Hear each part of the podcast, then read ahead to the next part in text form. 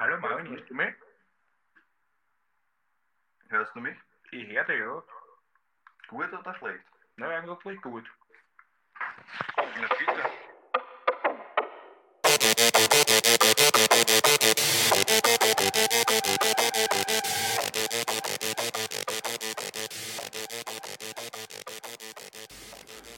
Yo, yo, yo! Herzlich willkommen zur 17. Folge mittlerweile. Mord ist Ihr Hobby. Mein Name ist Jared. Und mein Name ist Marvin. 17. Folge. Ich bin gespannt, was du heute für uns hast. Sei gespannt, denn nachdem unsere letzten beiden Fälle sich ja in Deutschland zugetragen haben, geht's heute mal wieder woanders hin. Wohin glaubst du geht's? Back to the USA. Back to the USA. Du hast das erfasst, Marvin. Wohin Tatsächlich. Und zwar geht's in einen Staat, wo wir auch vor kurzem schon einmal waren. Und zwar geht's wieder nach Long Island. Long Island schon wieder. Genau. Es wird aber nicht viel mit dem Fall 13 der Long Island Killer zu tun haben. Es wird auch um was ganz anderes gehen. Nicht viel heißt gar nichts, oder? Na, gar nichts. Also wirklich gar nichts. Und es spielt auch zu einer anderen Zeit. Es hat auch ein bisschen was anderes damit auf sich. Und es geht auch in eine ganz andere Richtung. Okay. Es wird nämlich heute mysteriös und zum ersten Mal vielleicht sogar ein bisschen paranormal. Also übernatürlich. Übernatürlich, Okay. genau. Du hast ja auch den Hint Ja. bekommen und du warst schockiert.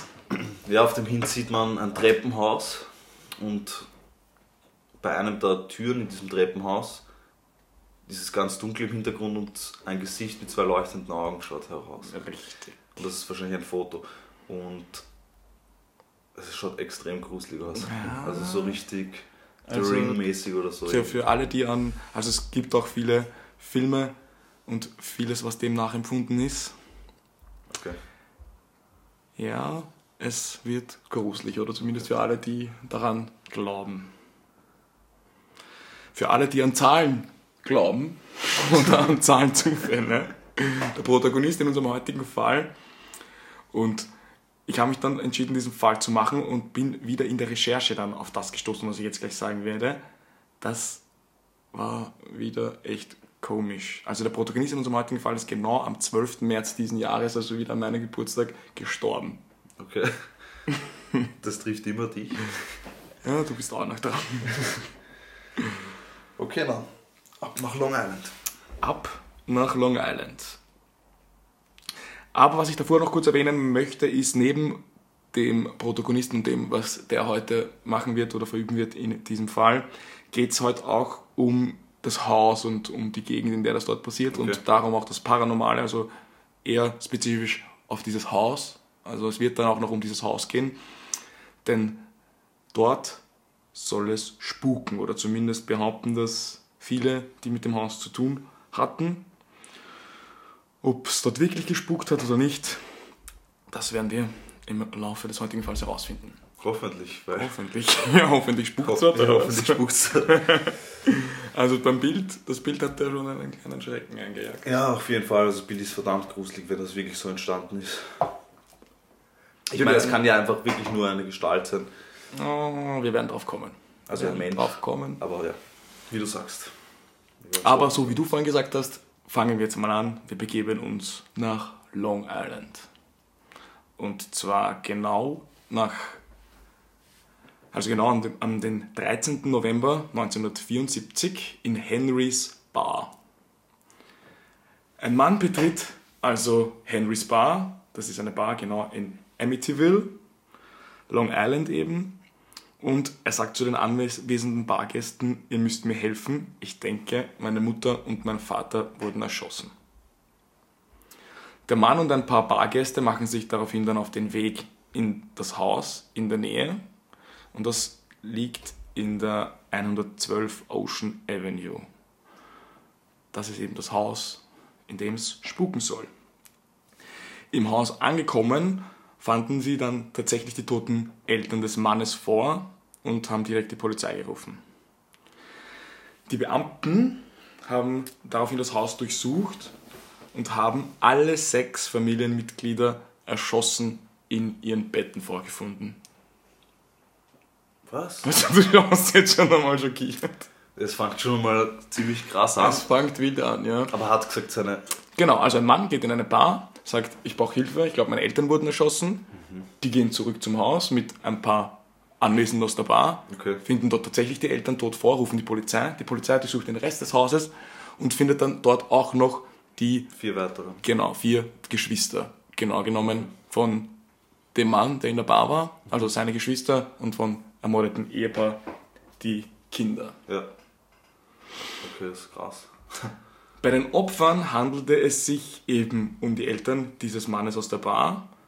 Das waren Ronald und seine Frau Louise DeFeo, sowie dessen Geschwister Dawn, die war 18, Allison, die war 13, Mark war 12 und John Matthew war 9. Alle Opfer wurden gegen circa 3 Uhr morgens getötet und die beiden Eltern mit jeweils zwei Schüssen die anderen mit jeweils einem Schuss. Nach Untersuchungen konnte man feststellen, dass die Mutter Louise und ihre Tochter zum, Tat, also zum Zeitpunkt der Tat wach waren.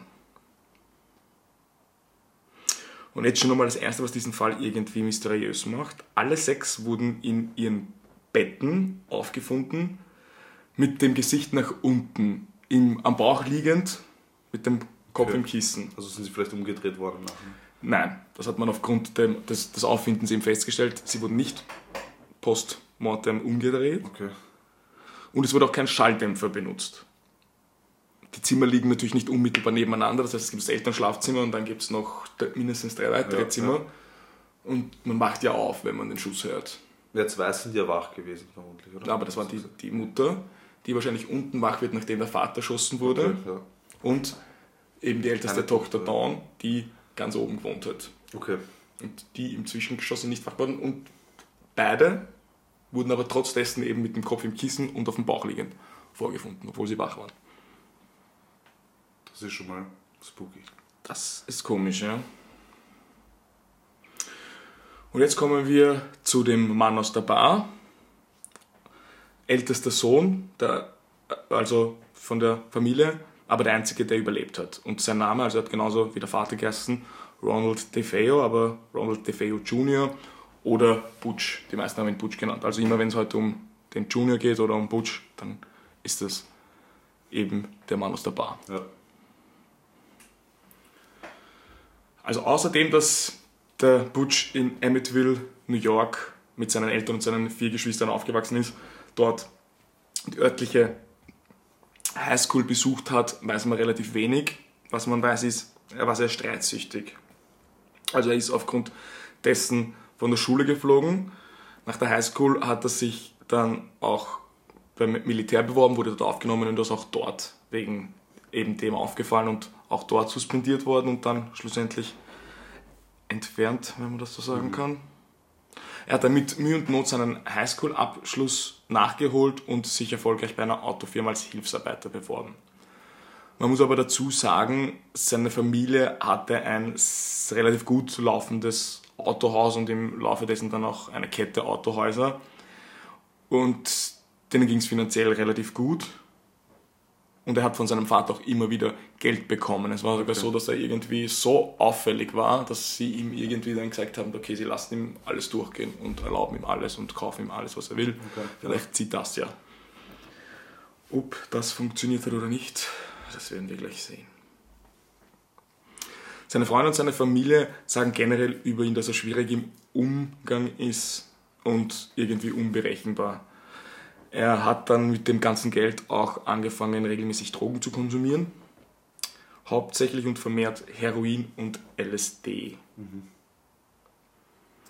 Es kam generell innerhalb der Familie öfter zu Streitigkeiten und Auseinandersetzungen, besonders mit dem Vater. Er soll einmal, sogar einmal auf den Vater geschossen haben. Okay. Und daraufhin gab es dann einen Streit.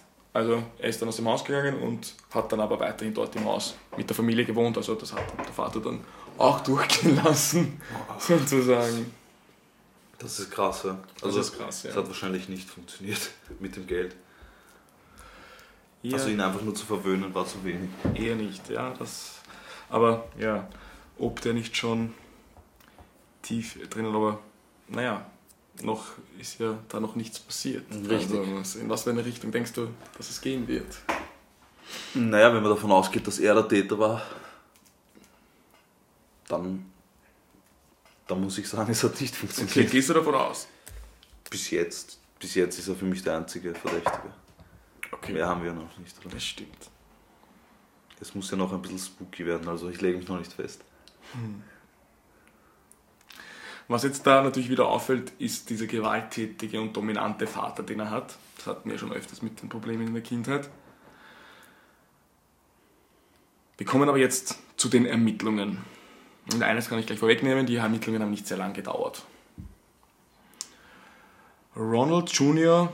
wurde dann direkt von den Beamten in Schutzhaft genommen. Das ist natürlich verständlich, seine ganze Familie wurde ermordet und er überlebt als Einzige oder als Einziger. Das hat aber auch daran gelegen, dass er der Polizei glaubhaft gemacht hat, dass es sich um einen befreundeten Auftragsmörder handeln könnte, der irgendwie mit der Familie befreundet und die hatten da irgendwie Kontakt und das hat man irgendwie dann dem und auch irgendwie der Mafia zugeschoben Okay. auch von seiner Seite. Dieser Mann, den er aber verdächtigt hat, der hatte ein wasserdichtes Alibi, denn er hat sich zum Tatzeitpunkt in einem anderen Bundesstaat aufgehalten. Und am darauffolgenden Tag hat er dann, so wie du schon vermutet hast, zugegeben, die Tat selbst begangen zu haben mit den Worten, als ich erst angefangen habe, konnte ich nicht aufhören, es ging alles so schnell. Okay. Fuck. Also er hat seine komplette Familie ausgelöscht. Genau, also Stand jetzt ist, er hat quasi gegen 3 Uhr seine ganze Familie umgebracht, hat sich dann sauber gemacht, ist arbeiten gefahren, nach der Arbeit in die Bar und hat dann dort ganz verwirrt gesagt, seine Eltern wurden erschossen.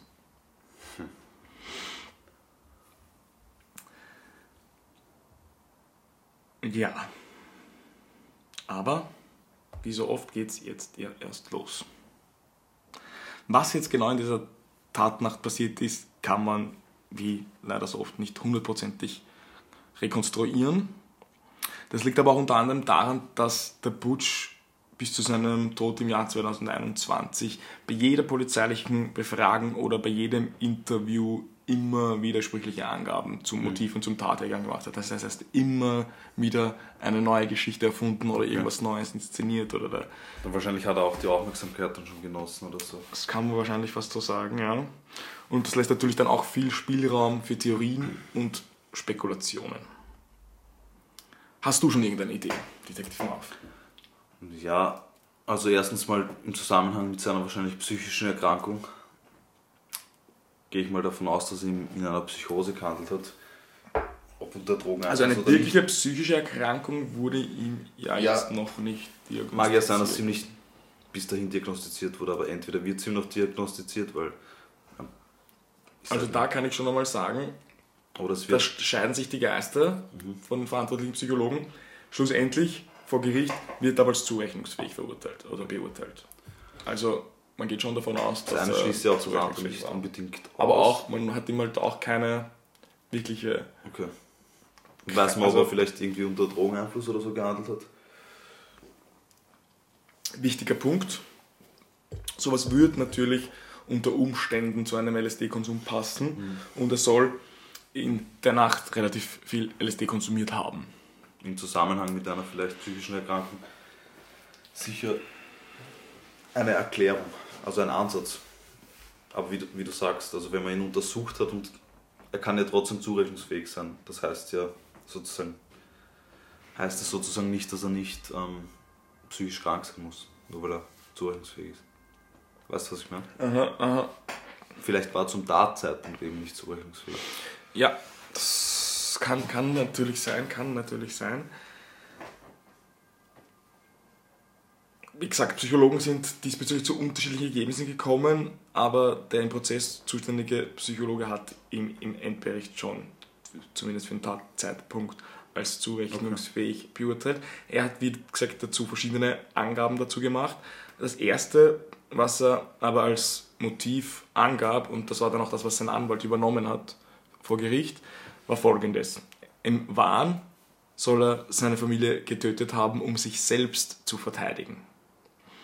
Er hat nämlich dann in diesem Wahn Stimmen oder die Stimmen der anderen Familienmitglieder gehört, wie sie sich gegen ihn vereinigt haben und geplant haben, ihn zu töten. Das heißt, sowas wird vielleicht so einer, so einem Trip Ja, passen, aber so ob das so eskalieren kann, ja. Wie gesagt, er ist ja schon mal gewalttätig geworden gegen seinen Vater. Das ist richtig, nicht nur einmal, ja. Also man muss aber auch sagen, das hat schon auf Gegenseitigkeit beruht. Also Ja, das mag sein, aber vielleicht ist irgendwas passiert oder vielleicht gibt es eine Vorgeschichte, dass er am selben Abend noch im Streit war oder etwas ähnliches. Sicher schwer im Nachhinein zu rekonstruieren, aber dass man weiß, sozusagen, dass er auf einem Trip war, ist schon ein guter Hinweis, finde ich. Ja, also das andererseits war er das auch unter Anführungszeichen ge- gewohnt. Also das war ja, er war ja dann regelmäßig, schon, aber- regelmäßiger Konsument. Vielleicht hat er schon mal schlechte Erfahrungen gehabt. Das kann man halt schwer sagen. Ja. Wir machen mal weiter.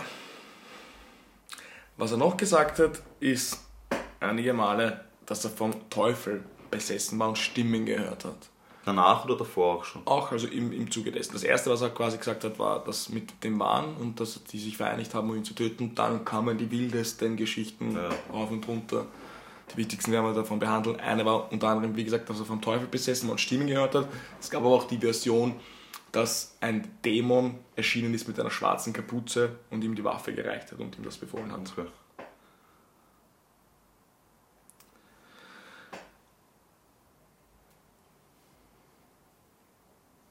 Worüber wir jetzt nochmal sprechen sollten, ist, wie die aufgefunden wurden. Kopf nach unten im Bett und kein Schalldämpfer, der benutzt wurde. Das ist natürlich mit den Räumlichkeiten, mit den unterschiedlichen Stockwerken schwierig, weil wie so hat, haben, ist keiner aufgewacht und hat irgendwas gemacht. Weißt du, was ich meine? Er hat zu einem Zeitpunkt auch gesagt, dass er sie quasi unter Drogen gesetzt hat, dass sie geschlafen haben. Das wurde aber mit den Organen, Urin und dem Blut überprüft und zwar alles negativ. Also es wurde, wurde, wurden keine. Also ich bin jetzt überhaupt kein Waffenexperte oder Ballistiker oder sonst was, aber wenn ich mir eine Theorie zusammenreimen müsste, dann könnte ich es mir so erklären, jetzt mal abgesehen davon, in welchen Positionen sie aufgefunden wurden, wenn man den Lauf der Waffe irgendwie dick, also so tief in ein, ein dickes Kissen oder so reindrückt, dass man sicher mal weniger hört vom Mündungsfeuer. Mhm. Das ist mal das eine. Also das ist sicher so. Ja, Ob es natürlich so viel weniger ist, weiß ich jetzt nicht, kann ich nicht sagen. Ich weiß jetzt auch nicht, was für eine Waffe es war und so weiter, aber das wird man ja sicher auch bedacht haben. Also das weiß man, da wir aber jetzt beide keine Waffennahen sind, habe ich mir das genaue Modell jetzt nicht notiert. Nee, aber ich gehe schon davon aus, dass man, dass man eine Waffe trotzdem stiller abfeuern kann, wenn man sie nicht in der Luft abfeuert. Ah, ob man eine Waffe wirklich so still abfeuern kann ohne einen Schalldämpfer, dass man das nicht im gleichen Haus oder im, im Radius von zwei, drei Häusern hört, das weiß ich nicht. Also das glaube ich nicht. Ob dein Kissen wirklich reicht, Naja, Dass es dann im nächsten dass man es Stock nicht hört, hört, glaube ich nicht. dass du Aber nicht davon aufwachst. Ist das nicht schon mal passiert, dass du aufwachst und nicht wirklich, zum Beispiel jetzt irgend- irgendwas fällt runter, Ja, ja, klar, klar, klar, im klar. selben Raum oder im Nebenraum? Und du weißt nicht wirklich, ob das jetzt gerade wirklich passiert Genau, oder ist das jetzt passiert oder wa- bist du jetzt einfach so wach? Weißt du, was ich meine? Ja.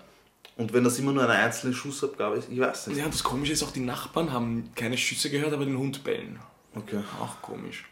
Ja gut, ob es aus dem Haus so laut raus, ich weiß es nicht. Das ist so schwierig zu sagen. Ja, Warum hört man dann den Hund bellen?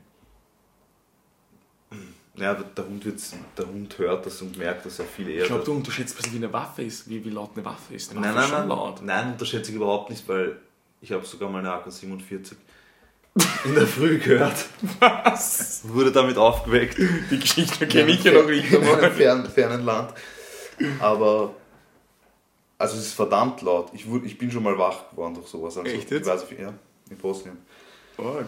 Also ich weiß auf jeden Fall, wie sich sowas anhört, aber wie gesagt, deswegen wäre es interessant, was für eine Waffe das war. Ich glaube, dass eine, eine Pistole zum Beispiel viel weniger Lärm macht als jetzt ein Maschinengewehr oder ein Jagdgewehr oder ähnliches. Ja, es war aber schon eine, was ich mich vom Bild erinnern kann, eine längliche Waffe. Das hätte ich Okay. dann vielleicht besser recherchieren sollen. Ich habe nicht gedacht, dass das so wichtig wird, aber Ja, weil du nicht wusstest, dass ich so ein genialer. Fuchs bist. Waffen. Das stimmt, ja. Nein, aber das wäre mal eine Theorie und das, das ähm, wie gesagt, das zweite ist halt das, wenn du aufwachst, aber wie du richtig, also wie man, was man dazu sagen muss, ist, wenn ich mal wach bin, dann bin ich ja auch beim nächsten Schuss wahrscheinlich noch wach oder nicht im Pitch wach. das- und spätestens ja, dann müsste ich es merken. Richtig, richtig. Also, okay, okay, das ist natürlich jetzt auch ein wichtiger Punkt. Ja, also da gebe ich dir schon Also- vollkommen recht. Okay, einen Schuss überhören, aber sechs Schüsse Ja. überhören oder fünf Schüsse überhören oder vier Schüsse überhören oder drei Schüsse überhören ist halt wieder eine andere Sache, die ja, in unmittelbaren Abstand hintereinander folgen mussten, ja. gibt es dazu Theorien oder hast du eine Theorie?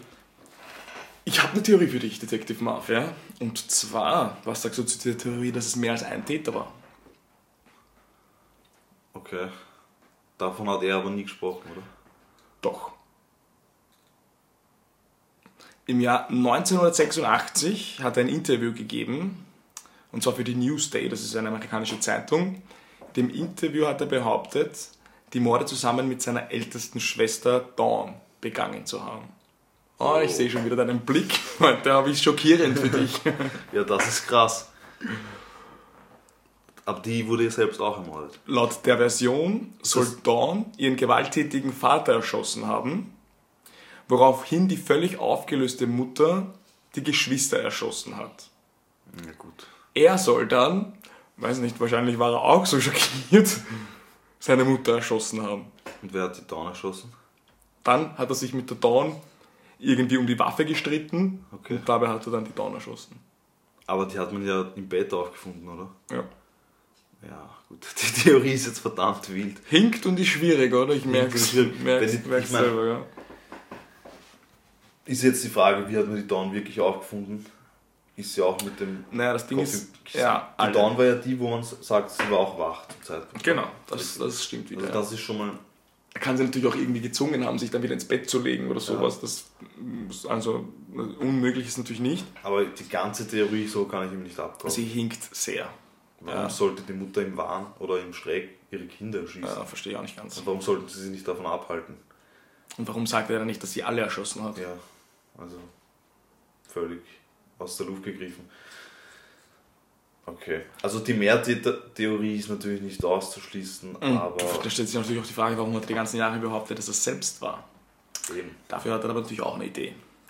Er hatte Angst vor seinem Großvater und das passt jetzt auch zu der Theorie, warum er eben die Mutter damit reingebracht hat und nicht die Tochter. Er hat nämlich gesagt, er hatte Angst vom Großvater und vom Rest der Familie, dass wenn er was sagt über die Mutter, dass sie die alle umgebracht hat, dass die ihn umbringen würden. Ja, Also, merkst selber, oder? aber was ich mir jetzt noch vorstellen könnte, ist, weiß man, wo er zu morden begonnen hat? Weiß man das? Wie wo? Also ja, Ja. im Schlafzimmer der Eltern. Okay, also er geht zum Vater, schießt den Vater, die Mutter wacht auf. Genau, soweit ist mal logisch. Dann erschießt er die Mutter. Genau, Geht in den nächsten Stock, wo zwei weitere oder drei weitere Geschwister, glaube ich, genau, aber jeder in einem einzelnen Zimmer, weil das Haus war so relativ großartig. Die alle mit dem Kopf im Kissen, dem, also auf dem Bauch liegend gefunden wurden. Genau. Das ist jetzt meine Theorie. Sie haben diese, diese Geräusche gehört, aber sie sind einer menschlichen Reaktion unterlegen, die man, also einer Angstreaktion Ah, unterlegen und ah, haben sich einfach ah. ins Kissen vergraben. Okay, okay. Weißt du, was ich meine? Interessant. Weil als kleines Kind ja. würde ich vielleicht auch nicht bei den Schreien meiner Mutter unbedingt runterrennen. Also Ja. manche würden es vielleicht, aber ich glaube, die- macht schon- eine der Hauptreaktionen ist, schon dass Sinn, man ja. wie- wortwörtlich den Kopf in den Sand steckt, so Ja.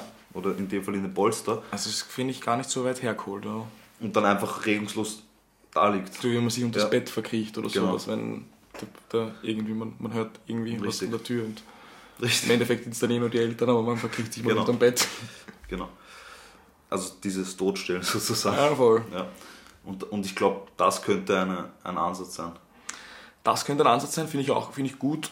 Oder eben, dass er sich mit der Waffe bedroht und sagt, legt euch hin, dreht euch um, dann passiert euch nichts und Natürlich, dann erschießt er sich auch, im ja. Hinterhalt. Das ist natürlich auch eine Möglichkeit. Aber auch deine Möglichkeit. Wir kommen aber zu einer anderen Version, vier Jahre später, im Jahr 1990, hatte die Version nämlich noch mal ein bisschen geändert. Da hat die Version wie folgt gelautet. Also Dawn, seine Schwester, und ein unbekannter Angreifer, der nach der Tat aus dem Haus fliehen konnte, haben zusammen die Eltern getötet. Daraufhin hat Dawn alleine die Geschwister getötet.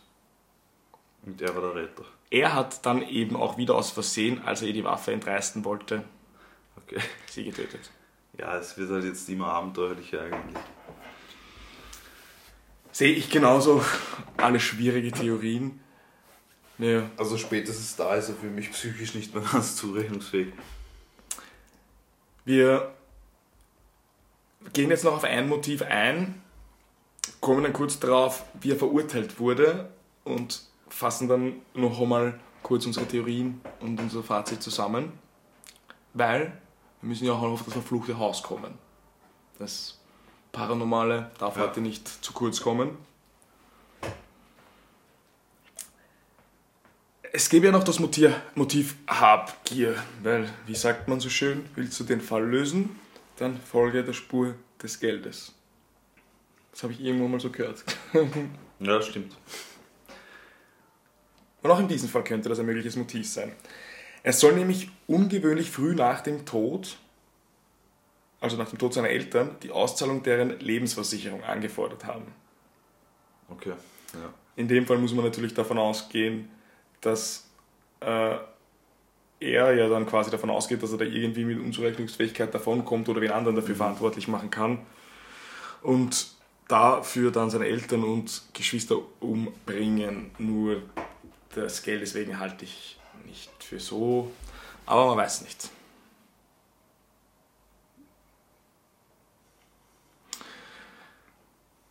Er wurde dann am 21. November 1975 eben wegen Mord zweiten Grades verurteilt. Was heißt zweiten Grades? Second Degree Murder heißt es halt immer in, in, in Amerika. Ich weiß jetzt auch nicht, wie da genau die Abstufungen sind, aber ich glaube, da gibt es irgendwie, es wird wahrscheinlich so wie bei uns sein, ob das, Wahrscheinlich, weil er Eines unter der- Drogeneinfluss war. ja, weil da so. halt ein, ein, ein Mord natürlich wahrscheinlich was anderes als, als Notwehr oder sowas oder Ja. Totschlag. Okay. Es gibt ja auch bei uns Mord ersten Grades oder so. Ja, wir werden Also jetzt, wir blamieren uns da jetzt nicht. Wir uns nicht so weit. Er wurde dann wegen Mordes verurteilt. Ja. Und zwar zu 6 mal 25 Jahren. Okay, also wieder für jedes Mord auf einmal. Genau. Der Tod, wie gesagt, war dann am 12. März diesen Jahres. Und das ist sehr gruselig, deswegen gehen wir jetzt nicht näher drauf ein. Am 12. März diesen Jahres. Diesen Jahres, ja, 2021, das sage ich ja, deswegen ist es so gruselig. Was? Er ist am 12. März diesen Jahres gestorben, also vor kurzem. Wirklich? Ja, das ist es ja, Also- das habe ich am Eingang schon erwähnt, hörst du mir eigentlich Aber zu, ich wenn ich dachte, was er ist nur am 12. März gestorben, aber nicht diesen Jahres. Diesen Jahres, 2021. Oh, okay, ja. das, das ist krass. Weil ich wollte gerade noch sagen, lebt er noch. Das ist verrückt. Also egal an welchem 12. März er gestorben ist, er lebt nicht mehr, nein. Ja, stimmt. Aber jetzt, er lebt, er hat vor kurzem noch gelebt. Okay, das ist wirklich krass. Wann waren die Morde? 1900 i- Genau, 1900 irgendwas ist gut, ja. irgendwas. ist immer gut. Aber ich sag's dir gleich. Am 13. bzw. 12. November 1974. Okay.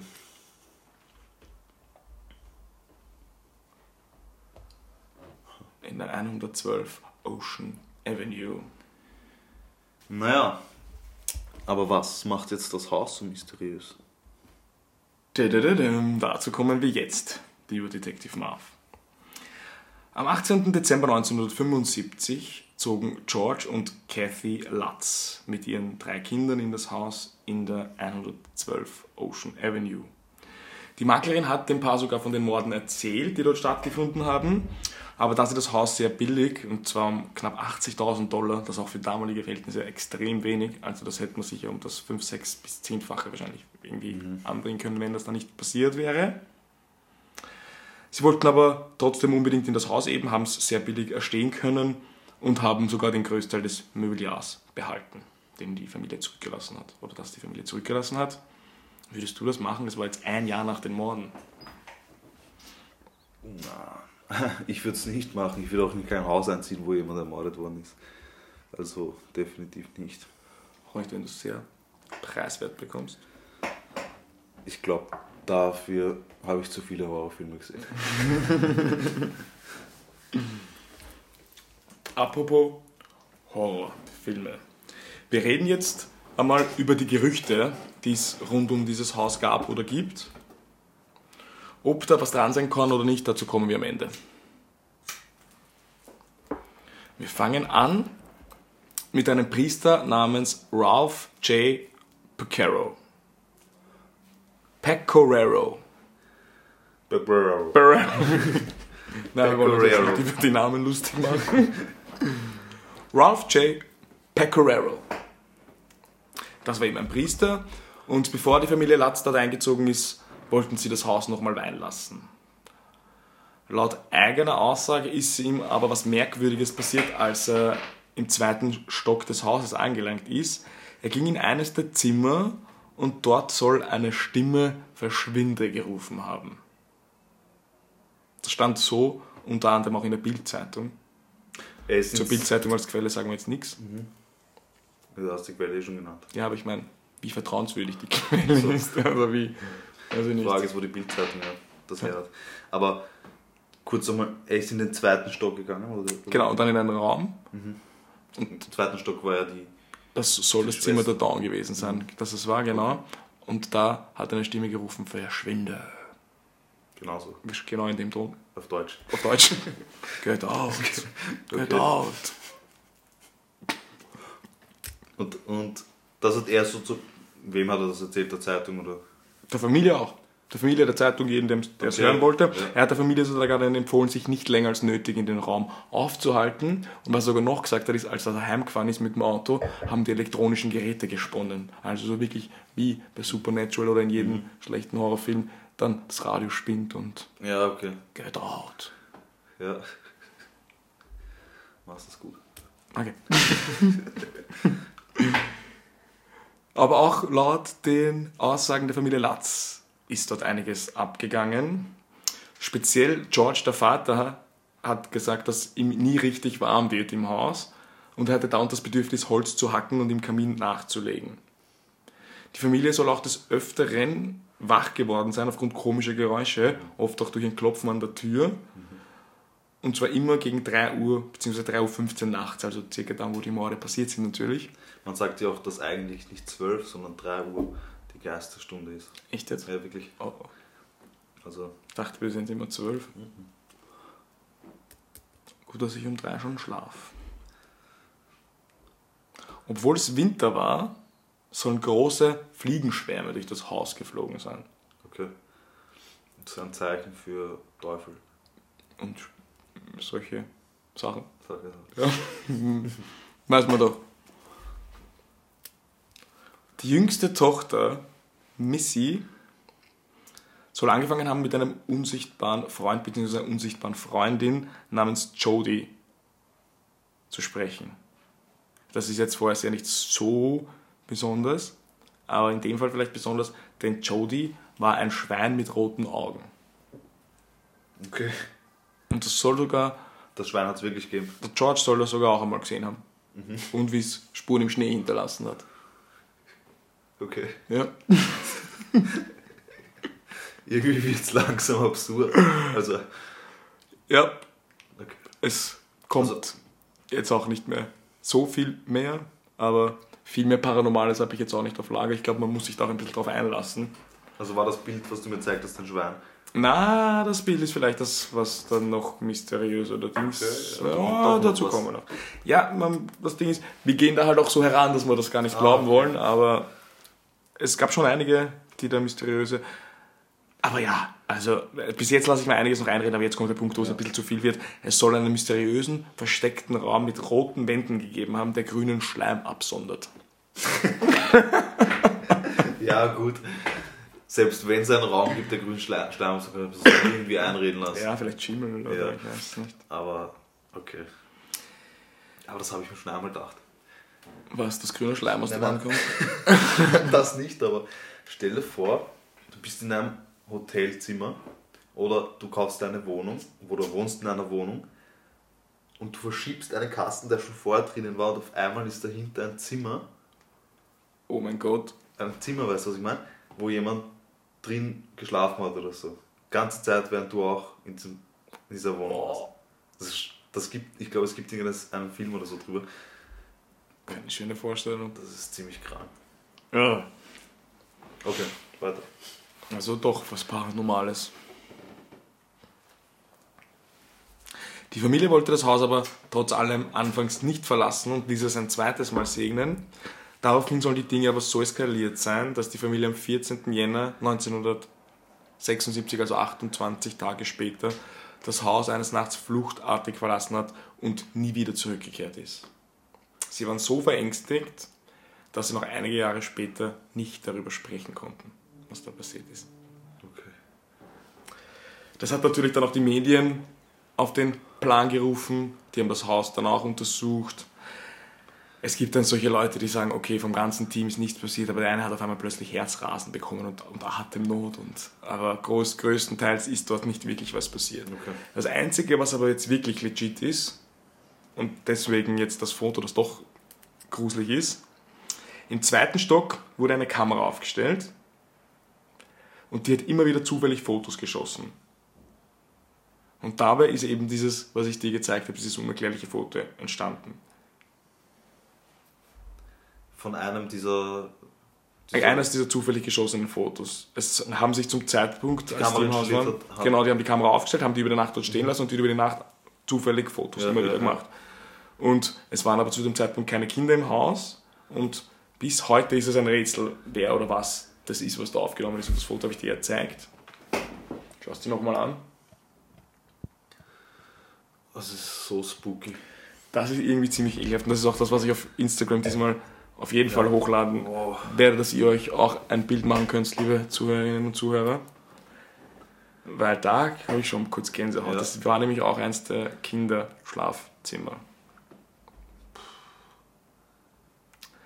Ob der Horror von Amityville jetzt Wahrheit oder Lüge ist, das werden wir jetzt in unserem Fazit aufklären. Bevor wir da zum Fazit kommen, eine Frage noch. Mhm. Gibt es dieses Haus noch? Das Haus gibt es noch, ja. Wohnt, ist es bewohnt oder ist das ein Meines Museum, Wissens ist es oder? nicht bewohnt, aber Also es gibt es auf jeden Fall noch. es wäre interessant, Können wir unseren nächsten Ausflug dorthin machen. dort zu buchen. Im Garten, Ja, nein, drin. Im Haus. kenn ich. Na, na. Dann, dann lieber campen im Wald. Das ist ja das, wenn du in so ein Haus schon mit so einer Einstellung reingehst, dann hörst du zwangsläufig irgendwas. Ich meine, jetzt lachen wir drüber, aber wenn wir Ja. dort wären, würde es wahrscheinlich anders ausschauen. Dann wird man auch rote Räume mit grünem Schleim sehen. Und so. Wahrscheinlich. das Gehirn kann einem schon einen Streich spielen. Ja, man muss jetzt aber auch, wir kommen jetzt noch kurz zum Fazit bezüglich den Morden. Okay. Ich glaube, da können wir uns darauf einigen, dass es der Junior da in irgendeiner Art war, was auch immer das jetzt gewesen sein wird, gemacht hat. Danach noch ein bisschen Aufmerksamkeit wollte und dann die wildesten Geschichten erfunden hat. Aber eben, er ist jetzt da vor kurzem gestorben und was ihn schlussendlich dazu getrieben hat, werden wir wahrscheinlich leider nie erfahren. Oder hast du da noch dem irgendwas hinzuzufügen? Ja, was ihn dazu getrieben hat, das waren wahrscheinlich seine Eltern oder sein Vater. Und zusätzlich halt seine, vielleicht sein Trieb und so weiter. Also eine Kombination einfach aus allen dass Dingen. vieles, das zusammenkommen ist. Ja. meinst Ja. So ähnlich, glaube ich. Und dann hat er einfach, das das, wie du richtig sagst, die Medienaufmerksamkeit und so genossen und wollte unbedingt, dass das Im, dass die im auch- Gespräch ja, bleibt. im Gespräch quasi, bleibt. ja. Und dann, was danach kommt mit den Leuten, die einziehen und so.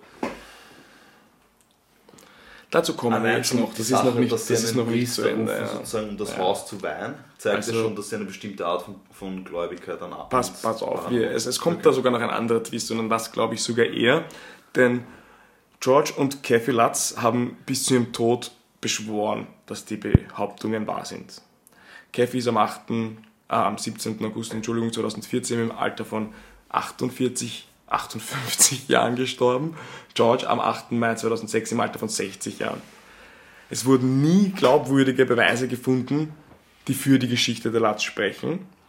Im Gegenteil. Die Behauptungen, oder zumindest einige davon, wurden widerlegt. Der geheime rote Raum war ein alter Schrank im Keller zum Beispiel. Und eine Überprüfung des Wetterberichts hat gezeigt, dass in der Nacht, in der der George angeblich die Schweinespuren im Schnee gesehen haben soll, hat es gar nicht geschneit. Also es hat dann keinen Schnee gegeben. Okay. Außerdem hat William Webber eben, das war der ehemalige Verteidiger von Ronald DeFeo, musst du dir überlegen, hat gesagt, dass er sich die Geschichte damals zusammen mit der Familie Latz bei ein paar Flaschen Wein ausgedacht haben soll. Denn sie haben Potenzial in der Geschichte gesehen, dass sie damit viel Geld machen. Ja, gut. Also, Warum sollte er das behaupten, wenn es nicht stimmt? Weißt du, was ich meine? ja, ist- es ist schwierig, kann natürlich auch von ihm jetzt diese Medien geil sein. Es kann aber auch so sein, wie du vorhin gesagt hast, natürlich, dass sie schon mit diesen gewissen Gedanken dort reingegangen sind, Sachen wo rein interpretiert Ja, haben, eben. wo keine waren.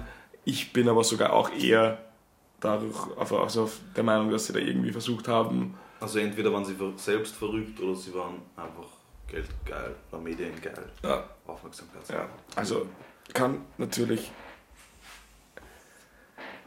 eines von beiden sein. Kann natürlich auch was ganz anderes sein. Nämlich Geister. Nämlich Geister, genau. Also davon gehen wir ja aus. Die Geschichte dient als Vorlage für viele Filme und Bücher. Unter anderem auch ein Film, der erst 2015, ersch- äh, 2005 erschienen ist. Jetzt habe ich es heute wieder mit den Zahlen, kurz vor Schluss. Mit Ryan Reynolds. Den habe ich mir nicht angeschaut, weil aus irgendeinem Grund komme ich mit Emmett Horror House 2 irgendwie sowas. Mhm.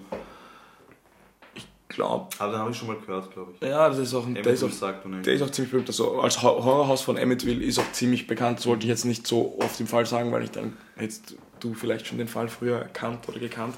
Aber es gibt auf jeden Fall einiges darüber, ja. Okay, aber den Film hast du nicht gesehen. Aus irgendeinem Grund komme ich mit True Crime besser klar als mit so fiktiven Horrorgeschichten, so Aktenzeichen Y oder Medical Detectives habe ich schon als Kind schauen können. Kann ich heute noch schauen, aber Horrorfilme kann ich nicht schauen. Konnte ich auch nie. Also das bereitete mehr Furcht als Ja, der echte Horror. ja. Okay. Weird, aber ist so. Eh? Ja, das war's mit dem Ja, Paranormalen bei Mord ist ihr Hobby. Für heute. Für heute. Für heute. Wer weiß. Das war's auch mit dem heutigen Fall. Geiler Fall. Also ich wusste nicht, dass es noch so einen spooky Fall gibt, den ich nicht kenne, der sich wirklich zugetragen hat. Der auch gar nicht so alt ist. Ja. Das Bild für unsere Zuhörerinnen und Zuhörer werden wir natürlich hochladen auf mordisihobby.podcast auf Instagram. Ich bin sehr gespannt auf die Reaktionen. Ich auch. Schreibt uns, ob ihr euch genauso gegruselt habt wie wir. Ja. Ich- Der Marvin hat für mich einige Male ziemlich schockiert geschaut und ich glaube, er wird heute unruhig schlafen, so wie ich ihn da gerade sitzen sehe. Um 3 Uhr wache ich auf. 3.15 Uhr. Gebt uns gerne Feedback. Ich freue mich auf deinen Fall nächste Woche, Marvin. Ja. Seid wieder dabei, wenn es heißt Mord ist ihr Hobby und Peace!